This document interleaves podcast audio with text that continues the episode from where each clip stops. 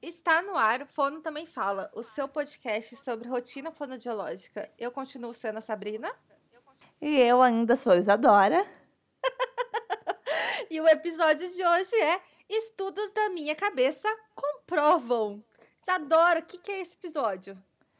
Sabe quando você está dormindo assim e pensa num assunto muito legal que você quer postar na rede social, mas não tem nada que comprove aquilo? Daí você posta ali assim, estudos comprovam que a Isadora é melhor podcaster que a Sabrina, entendeu? Porque eu quis dizer isso, tá? Porque faz bem pro meu ego dizer isso na rede social. Mas não quer dizer nenhum estudo comprovou, mas eu vou ter estudos que comprovam que, né, Sabrina? Porque rede social Sim. é terra de ninguém. Então eu posso dizer, tudo, né? estudos né? comprovam, né? Uhum. Então a gente resolveu fazer esse episódio porque tivemos aí várias polêmicas, vamos falar das polêmicas. Mas antes de tudo, o que, Isadora? Sigam a gente. Então, você está aí nesse aplicativo que você está nos escutando, para de escutar um pouco, dá um pause e vai em seguir, follow, curtir, assinar. Ah, depende do aplicativo que você está escutando, a plataforma, tá? Mas não deixem de apertar nesse botão que é muito importante para a gente, tá? Muito, muito, muito. O que mais, Sabrina? Sim. E em um minuto, Isadora vai definir para vocês o que é o Apoia-se e como vocês fazem. Vai, Isadora. Ai, já passou 3 segundos. o Apoia-se, você vai entrar num link que está aqui na descrição do negócio, aqui do episódio, e que está lá na nossa biografia do Instagram, e você vai assinar uma mensalidade, você vai pagar um valor muito baixo por mês para ter acesso a muitos descontos em muitos locais de fono e nos ajudar a manter o podcast no ar, porque nós temos custos aqui e ninguém nos paga nada para isso aqui estar no ar. Então nós precisamos que você nos pague um dinheirinho lá por mês. E em troca disso, daremos muitos descontos para vocês. É isso. Ai, quantos deu? Eu não cuidei. Palmas. Maravilhosa. Gente, eu acho que o tema de hoje é extremamente importante. Você tem mais alguma coisa para falar, Isa, antes disso? Não, vamos para polêmica. Eu acho que o tema de hoje é extremamente importante porque nós estamos vivendo uma época, então estamos aqui em pandemia, em que nunca se viu uma diferença tão grande entre o consumo da ciência e o consumo da não ciência. O que é muito perigoso, né? Então, assim, quando a gente tem um estudo sério, um estudo mostrando alguma coisa, esse estudo não é, é não fica a critério do que você acredita ou não. Então, assim, não é um estudo em que a gente vai sentar no barzinho e vai discu discutir se você é do grupo A ou do grupo B. Né? A gente vai criticar o artigo, a gente vai é, pensar cientificamente sobre ele, mas não é do tipo assim, ah, o estudo saiu de lá, ah, mas isso daí é besteira. Ah, não, mas é, esse lugar fez. Não é assim que funciona a ciência, né? E como a, a grande maioria da população, infelizmente, não consome ciência no seu dia a dia, quando ela é obrigada a consumir ciência, a gente vê os problemas que a gente está vendo. Uhum. então, assim, os estudos mostram que a gente precisa ficar em casa, que é o único método eficaz, né? Os estudos ali de população, os estudos de eh, matemática, cálculos matemáticos mostram isso. E aí as pessoas ficam discutindo se sim, se não, por quê? Porque não, não faz sentido, entendeu? Então a gente está tendo que consumir uma grande parte da ciência e a gente não faz ideia de como administrar isso. E aí dá o quê? Problema, né, Isadora? Gente tem, a gente tem uma questão nessa, uh, falando dos estudos sobre o Covid, então, da pandemia, que é assim, normalmente um estudo, se você já fez mestrado, doutorado, iniciação científica, você sabe, você começa a planejar um estudo, você faz um projeto, pensa metodologia, leva dois anos só para você começar a estudar, às vezes, né? Só nessa revisão de artigo, se pode ser assim ou não. Quando a gente está numa pandemia, os estudos não são assim. Então, são feitos estudos uh, de uma forma mais urgente, né? Então, às vezes, os estudos não são 100% confiáveis, né? A gente tem que saber uh, entender o que, que é um estudo que foi feito às pressas, mas que seguiu o mínimo de um padrão científico, né? E o que é um estudo uhum. que foi feito às pressas e não seguiu nenhum padrão, né? É, você sabe que quando eu assisti a matéria, né, pra, na grande massa, eu comentei ainda com o Rafael, Rafael é meu esposo, para quem não sabe. Eu falei, mas esse estudo tem um, um grande problema nele. Né? A gente está falando do estudo da cloroquina e os quatro grupos que eles fizeram. Entre os quatro, os quatro grupos que foram feitos e pesquisados, não tinha um grupo controle. Gente, grupo controle é extremamente importante. Porque assim, não adianta você falar que de todo mundo que tomou cloroquina, 10% morreu e de que tomou a outra coisa, 15% morreu se a gente não tem um grupo que não tomou nada ou que tomou um placebo, que é uma droga que não existe, é uma droga que não é a droga, né? Por quê? Porque eu não sei se a, quantidade de pessoas que morreriam naquela população seria igual se ela não tivesse tomado nada. Então, para eu provar a eficácia de qualquer coisa, assim como métodos, eu preciso ter o grupo controle. Se eu não tenho grupo controle, já tá com problema. E aí hum. tem algumas palavrinhas, né, que soam assim muito bem pra gente, traz segurança, que é estudo duplo cego, amostra, enfim, é isso tudo a gente vai falar. Então, a, se vendeu esse estudo e muita gente consumiu esse estudo dessa forma. E aí, depois de uns dias, começaram a, a, a comunidade científica caiu em cima e começaram a apontar vários erros no estudo, até mesmo para mim, que é um dos erros assim mais absurdos, que é o conflito de interesse. Então, quando a gente publica um artigo, a gente tem que declarar que aquele artigo não tem conflito de interesse. O que é conflito de interesse? É quando, por exemplo, a farmácia que, que produz, a farmácia não, a, a equipe farmacêutica, que produz tal remédio, me contrata para eu mostrar a eficácia do remédio dela. É óbvio uhum. que a farmácia quer que eu mostre a eficácia. Então, se eu tenho esse conflito de interesse, esse artigo precisa ser analisado com muito mais cuidado, porque ele pode ser tendencioso. E é muito fácil ser tendencioso, viu, gente? Muito Nós fácil. todos tá somos, tá... né, Sabrina? Exato. A gente estava Todo mundo é tendencioso. De estudo, estudando um artigo de um autor muito conceituado, mas muito conceituado. Tipo, você pensa na área, você pensa no autor. Quem tá no grupo comigo vai lembrar desse estudo. E aí a pessoa falou: olha, é, esse diagnóstico não existe dentro desse outro diagnóstico. Diagnóstico polêmico. Aí a gente foi ver a amostra. E a amostra é completamente tendenciosa. Então, assim, era uma amostra em que as crianças tinham um QI alto, em que as crianças falavam, as crianças se comunicavam. Obviamente que a criança não ia apresentar aquele outro diagnóstico. Só que a hora que você lê sem esse olhar crítico, você acaba consumindo isso como verdade verdadeira e que não vai mudar absolutamente nada, porque eu li no artigo. E eu vou reproduzir isso, muito provavelmente, sem colocar esse viés.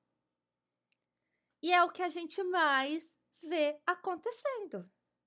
Não deu outra. A gente assistiu uma live de uma pessoa muito famosa dentro do diagnóstico grandão, falando: olha, esse diagnóstico aqui não existe, não. Olha aqui no artigo, mostrando que não existe. Então tem que tomar muito cuidado com isso, né, Isadora? Muito Sabrina, a gente pode comprovar qualquer coisa. Qualquer coisa, né? Por um artigo, uma, um estudo mal feito né? A gente consegue qualquer coisa. Eu consigo comprovar para vocês que um mais um é igual a quatro. Claro, seguindo uh, né, padrões errados, uh, pegando informações erradas, tendenciosas. Se você botar no Google, a minha mãe adora isso. Minha mãe ama fazer isso. Tipo assim, ó.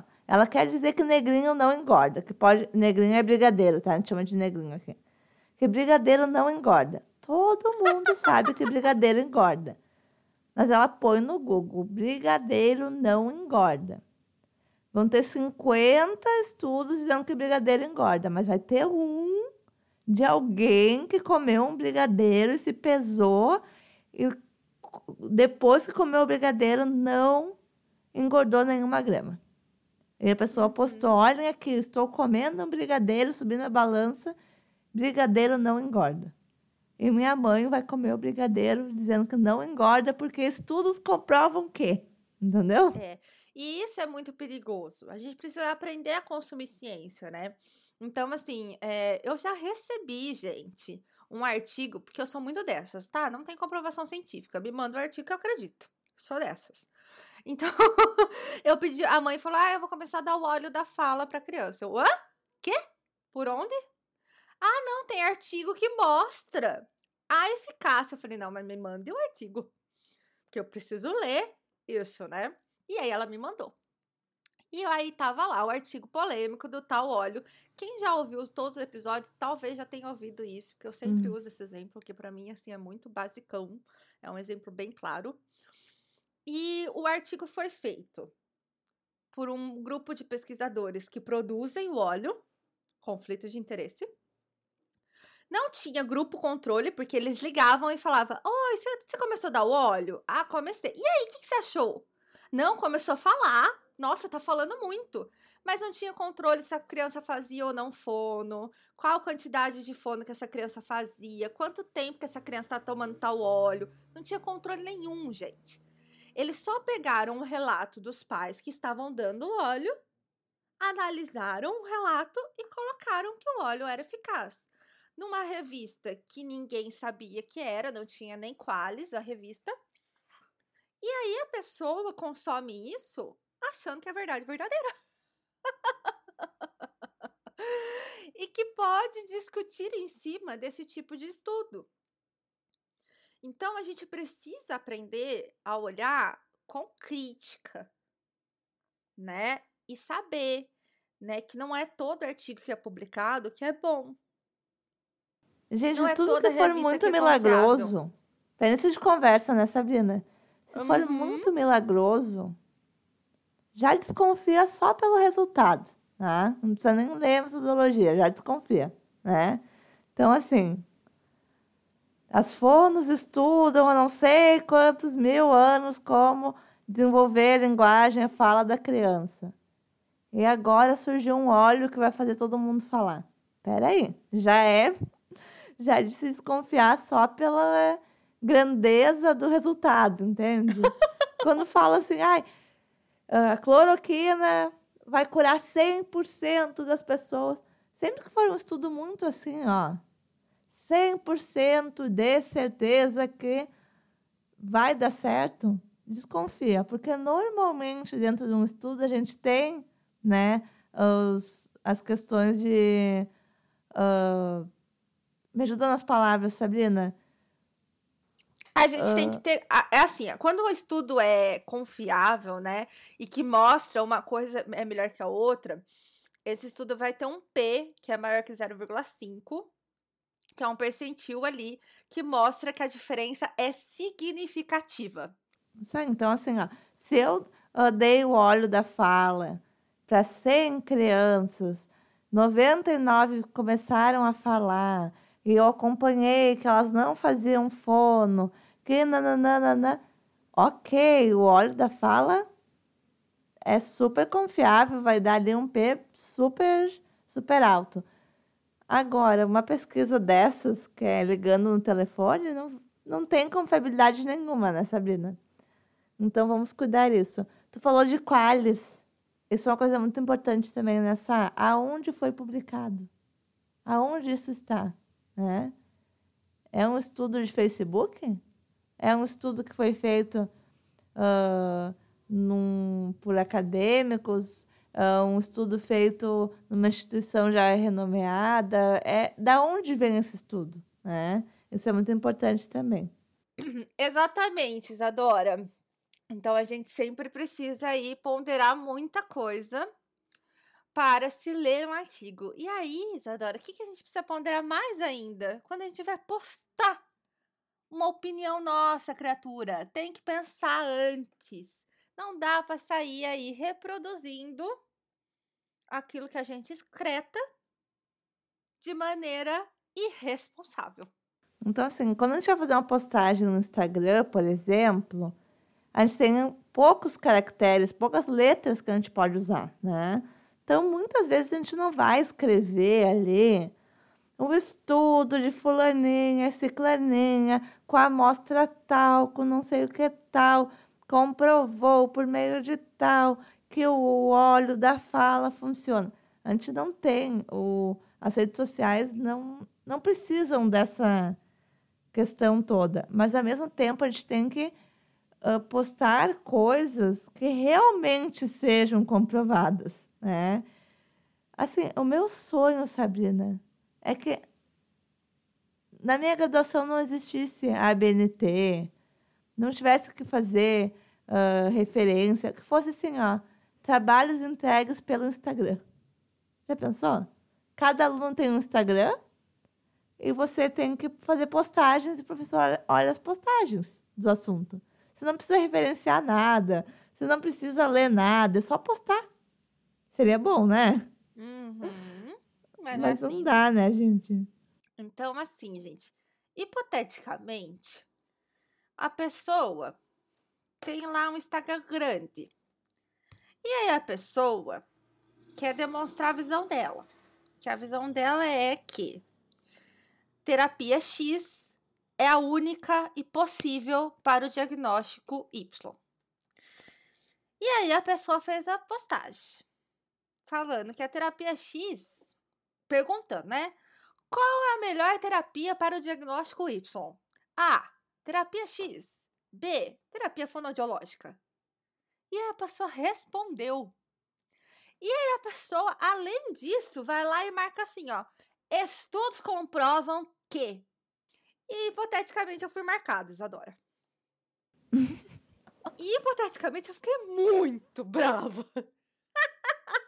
Quem segue a Sabrina sabe que, hipoteticamente, ela ficou muito brava mesmo. Muito e quem tem a Sabrina no WhatsApp sabe que ela mandou para vocês, hipoteticamente, essa postagem.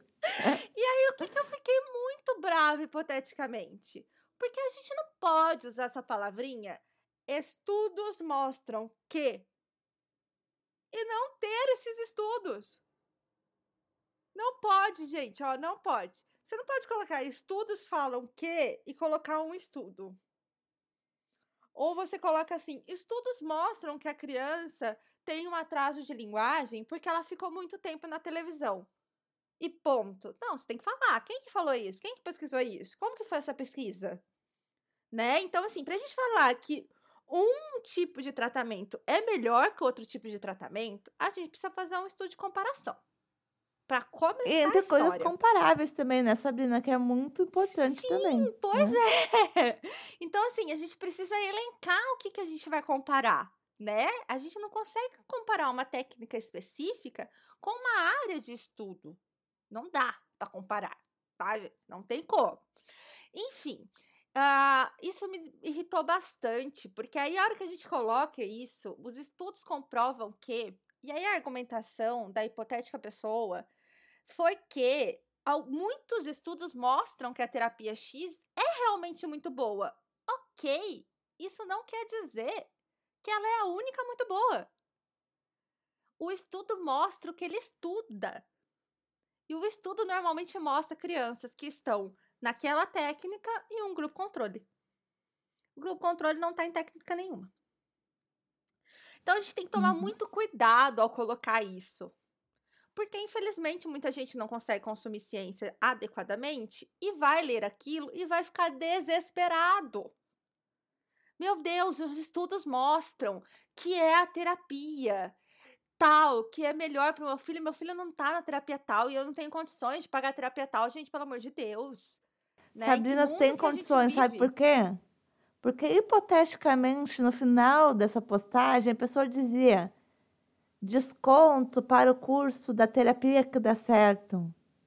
Aperte em tal link e se inscreva no curso para fazer o seu filho falar melhor do que indo na terapia da fono, tá? Então, assim, conflito de interesses aí também, né, Sabrina? Pois é.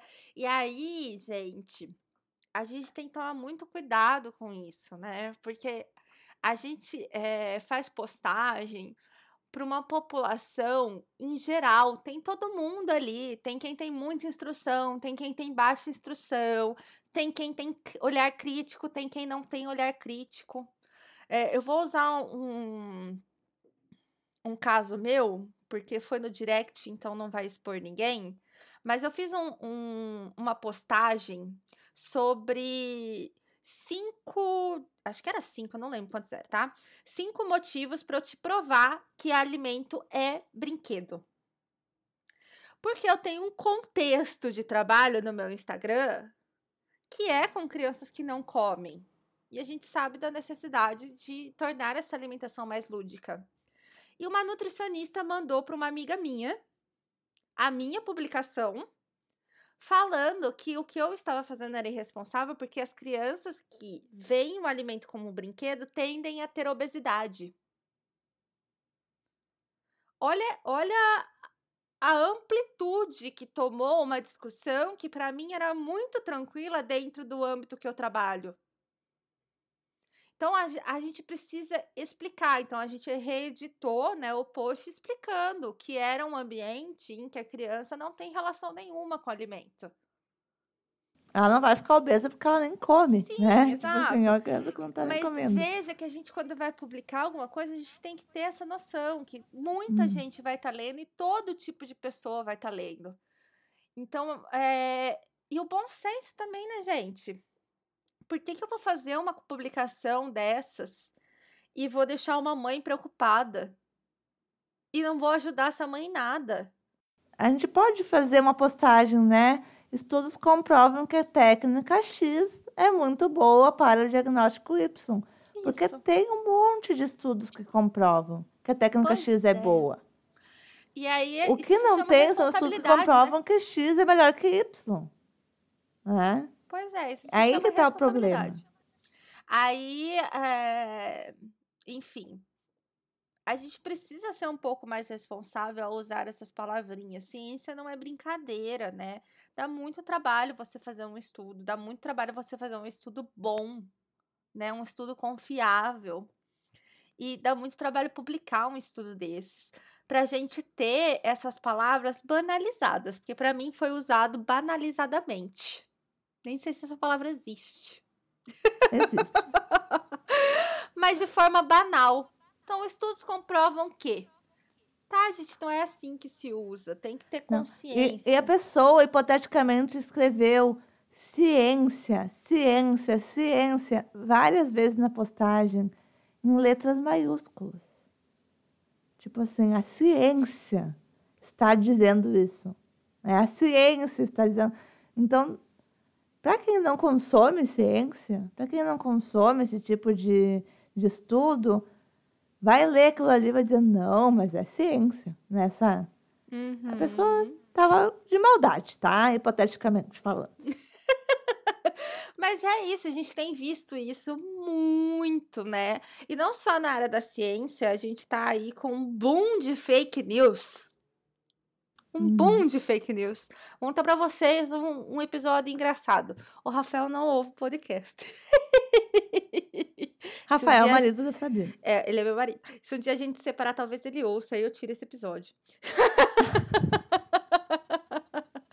Mas Rafael mandou pra mim um, um conteúdo polêmico sobre a origem da Covid.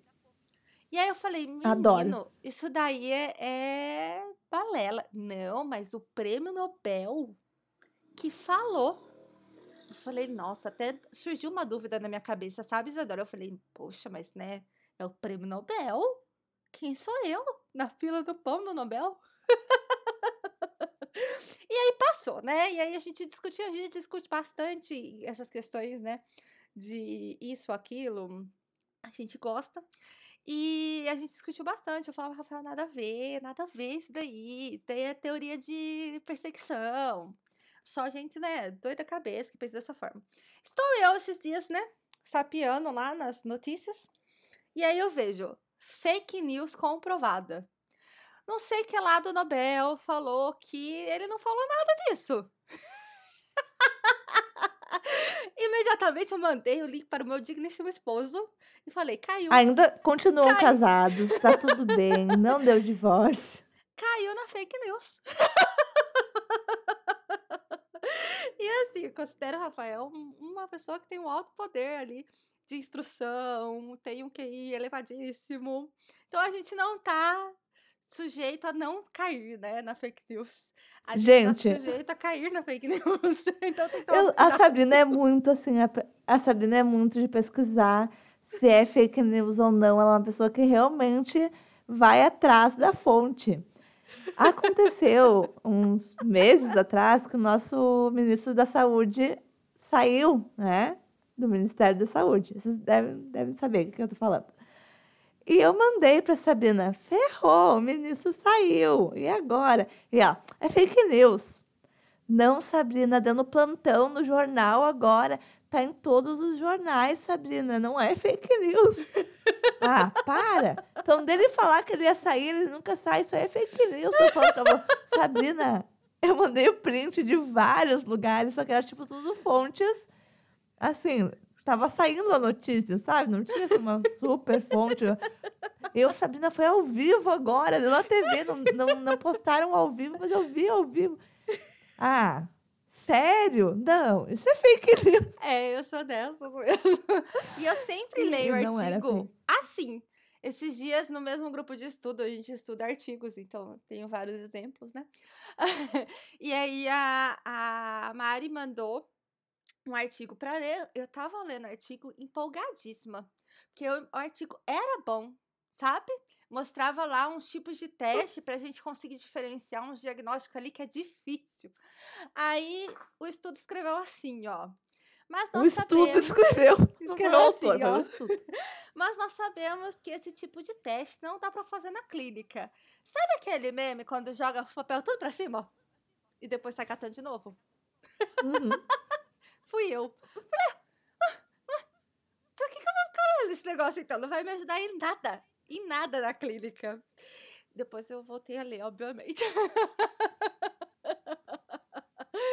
Mas eu sempre leio com esse olhar crítico, construtivo, é, qualquer artigo que eu vou ler. Porque é isso, né, gente? A gente tende a achar o que a gente quer.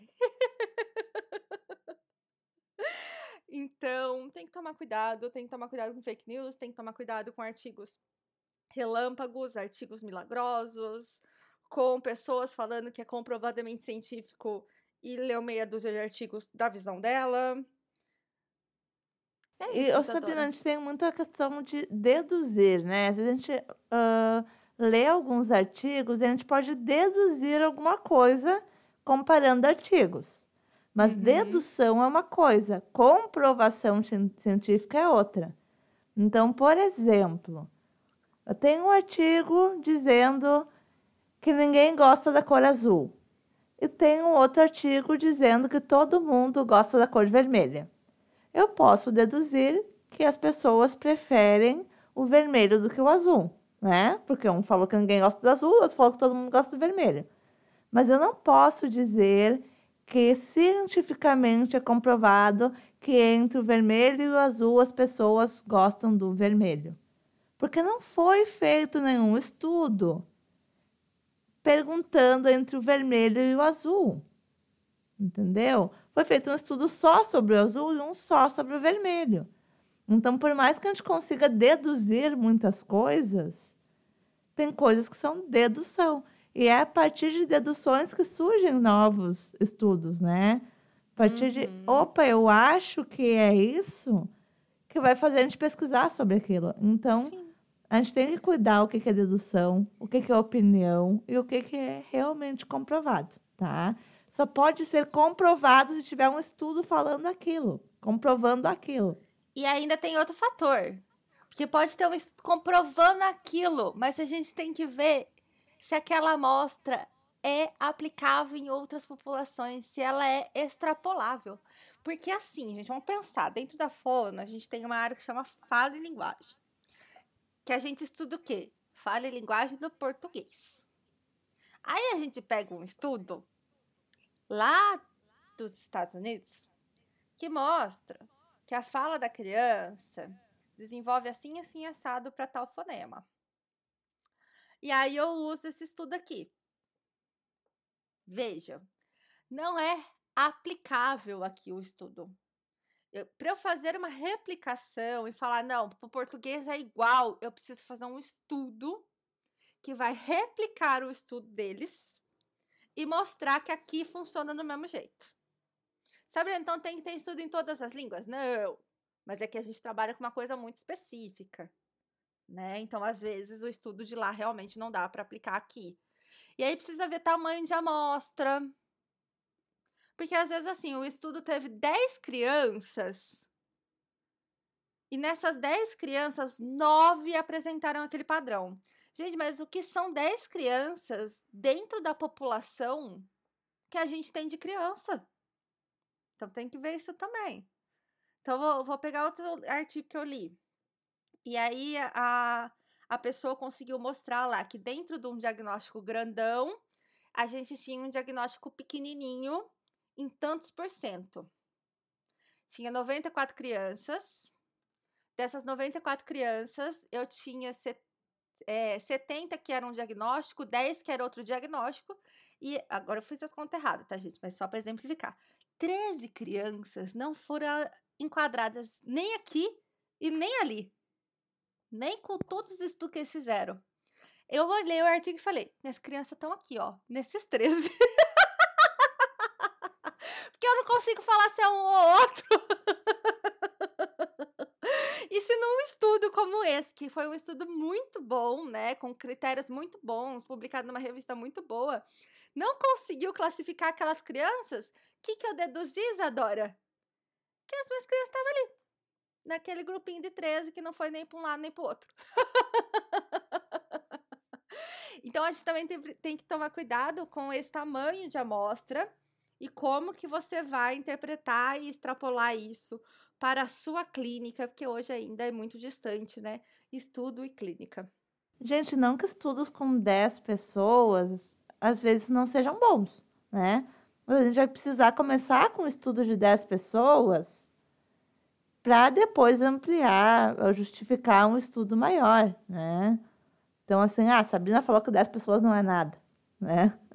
Daqui a pouco, uh, puxando aqui para a pandemia, a gente testa um tratamento com 10 pacientes graves numa UTI de um hospital, são milhares de pacientes que estão em UTIs pelo mundo. Nós testamos em 10 e funciona em 10 pacientes, opa, né? Vamos Replicar. aplicar esse estudo numa amostra maior. Então, uhum. estudos pequenos são importantes também, mas a gente tem que saber que esse estudo é pequeno, a gente tem que saber aonde foi feito, que foi numa população com idade tal, com características tais.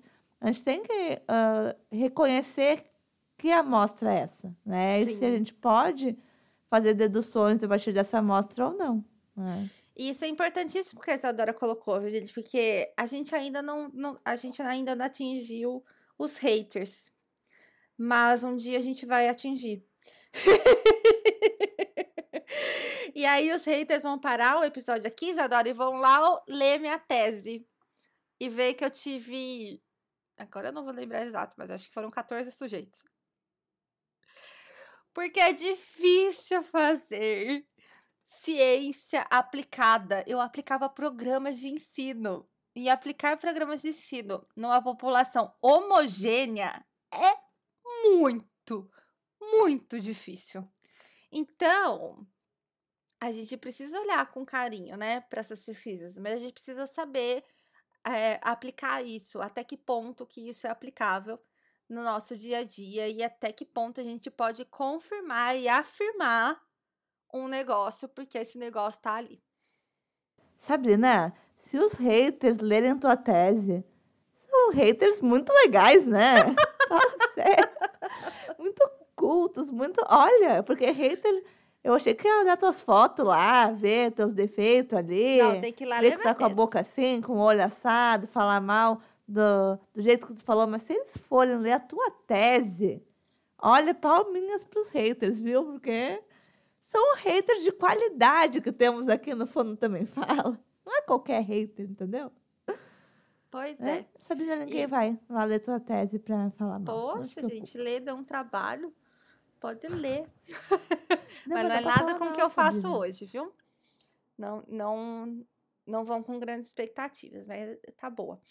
É, ô Isadora, então é isso, né, menina? Precisa ter cuidado com o que vai postar. Se a pessoa tivesse feito, hipoteticamente, a mesma postagem sem colocar estudos comprovam que, eu não teria ficado tão. Eu não, não teria ficado tão brava, hipoteticamente. Mas quando mexe com ciência, eu sei o trabalho que dá. Eu fiquei bem, bem nervosa, hipoteticamente falando. Sabrina acabou de cortar uma parte do episódio porque ela falou palavras que ela não poderia falar, porque senão a gente vai ser bloqueada do aplicativo. Então, Sabrina está realmente muito Muito. braba, muito nervosa, chateada, muito. com essa hipotética postagem. Porque é isso, né? A gente não pode usar essas palavrinhas de modo irresponsável. E na hora eu falei, nós vamos gravar sobre isso, hipoteticamente nessa hora. E Isadora já tinha pensado num nome, que foi o nome do episódio, que ficou muito bom, aliás. Então, somos Gente, respondam pessoas. pra gente se vocês gostam dos nomes dos episódios. Os convidados falam Porque que às vezes eu acho que gostam. fica meio confuso, né, Sabrina? As pessoas Nem a devem gente sabe o que é. Mas é bom que as pessoas entram pra ouvir. O, o tal do episódio da Síndrome do Impostor, que foi muito, muito comentado, o nome é Nunca Foi Sorte, sempre foi você. E um dia uma, uma seguidora nos chamou no, no, no Insta. Olha, não, não tá mais no ar o episódio do Impostor. Não tá, saiu do ar. Eu não acho esse episódio. Ô, Tá Isadora. lá, amiga. Só que você tem que descobrir qual é o nome. Mas, ó, Entendeu? a gente tem episódios muito piores, com nome muito, muito piores que esse. Por exemplo, Filhas da Mãe. Sobre o que, que a gente falou? Sobre mães, Sobre mães. Muito bom. Nem tá tão ruim assim, ó. viu? Cada fonema um flash. Esse eu lembro porque foi bem. faz pouco tempo, né? Mas Cada fonema um flash foi difícil. bem de difíceis de. Cadê o resto dos episódios? Bem difíceis de ver, assim, né? De saber o que que é. Então. Caiu na rede é peixe, os nossos primeiros. Esse aí ninguém vai saber do que, que é. Caiu na rede é peixe. Pois é, então. Então, Então, vamos lá assim, a- escutar pra saber. Se você não escutou já ainda, tá vai lá. muito episódio, né? Então, fica mesmo os episódios que a gente não, não fala mais, ó. É você, é você melhor, melhor. Respira, inspira e não pira. A gente sabe o que é, mas o ouvinte não vai saber o que é. Mas a gente sempre teve esses, esses episódios que são misteriosos. É. E É, é continuaremos. a nossa marca registrada, né, Sabrina? Pois é, quando a gente faz, tipo, meu querido relatório, a gente ficou triste com o nome. Não foi um nome criativo. Todo mundo sabe que a gente vai falar sobre relatório. Verdade. Então, assim, a gente gosta mesmo é dos polêmicos e a gente gosta dos memes também. Surge um meme novo, a gente já pensa que episódio nós vamos gravar Que episódio? pra usar Esses esse dias meme. eu entendeu? mandei um meme pra Isadora e falei: Isadora, precisamos arrumar um episódio pra esse meme. O meme que é nome de um ouvinte? É esse. Gente, Hi, temos Lorena. ouvintes que tem meme. Nós vamos gravar um episódio falando desse ouvinte, nós vamos usar esse meme. Aguardem. Ah, não, é- esse é outro que a, a, a, a nossa seguidora deu. Mas eu falei do Rai Lorena. Eu mandei pra Isadora o meme e falei: a gente precisa de um episódio pra usar esse nome. Porque somos assim. Já falei no outro Sabrina, estamos falando o quê? De bobagem. Não cria acabou o episódio? com a gente. Acho que sim, né, Isadora? Ah, vamos ficar conversando mais um pouco? É, O que vocês estão eu- fazendo aí na casa de vocês? Vocês estão. Vocês estão, Manda pra lavando a gente, louça, você viu subindo escada. polêmica dessas, né? É legal essas mensagens polêmicas. Eu gosto que vocês me marcam. Vocês sempre me marcam. É incrível, mas as polêmicas a gente fica sabendo antes. Aham. Não é, Isadora? Bem assim. A gente acorda, tá lá no fundo também fala, às vezes. Por que, que as pessoas mandam as polêmicas pra gente, né? Tipo, Porque sabe olha que a gente é isso, polêmica. vocês têm que fazer alguma coisa sobre isso agora. Gente, a gente não tem nada que fazer, é só denunciar. Denunciem, vamos falar sobre isso. Precisamos falar disso. Quando você Denuncie. vê uma postagem que você vê que é tendenciosa, que está mentindo, que vai fazer mal para quem ler, e você sabe que é tendenciosa, mas a pessoa que vai ler não sabe, aperta nos três pontinhos e põe denunciar. E vai ter uma opção ali que é, é- essa informação não é verídica, essa informação. Façam isso, tá, gente? Façam. Mas nos marquem também, que a gente gosta de ver antes que saia do ar, porque a gente adora uma polêmica nessa vida. A gente adora uma polêmica. Eu revolucionei, viu? No dia do, da potética postagem. Mandei pros grupos tudo e falei, gente, vocês não podem ficar quieta, viu? Tá mexendo com a fonoaudiologia. Mexeu com a fonoaudiologia, mexeu com a gente. ai, ai, eu amo a fono. bom, tá bom. Já falamos besteira, já falamos coisa nada a ver. Eu já falei mal do Rafael. Mentira. Não falei mal, só falei que ele caiu em fake news, que ele caiu mesmo. e é isso, gente. Gostou do episódio? Ouviu até aqui? Obrigada, a gente agradece. Eu, eu, ó, a gente sabe, viu? Quando ouve até o fim. A gente tem o nome de vocês, o endereço Não. de vocês. Não tem A gente sabe nome, tudo. Mas eu Tem uma câmera ligada aí no seu celular mostrando você De mil ouvindo. pessoas que ouviram o episódio, eu sei quantos chegaram no final. Então se liguem, que eu vou É. ligando X com X. Então, a Sabrina é boa nisso. Ela é boa. Eu não tenho paciência, mas a Sabrina é boa. Tá? Gente, brincadeira. Mas vamos ver até o final, porque sempre é engraçado o final. A gente não sabe como se despedir, né, Isadora? A gente não tem, a gente sempre fala. Tá, gente, um beijo. Agora eu vou desligar, tá, Sabrina? Tchau, gente. Foi demais já. Se Tchau. você tiver uma ideia de como a gente pode terminar os episódios, manda pra gente. Fala, ai, cara, Tchau, tchau. Sabrina. Sempre Tô desligando. E nunca se veja um final bom. Manda pra gente, a gente tá aceitando sugestões. É isso, Isadora. Vamos pro próximo. Beijo. Tchau. Beijo, gente. Valeu.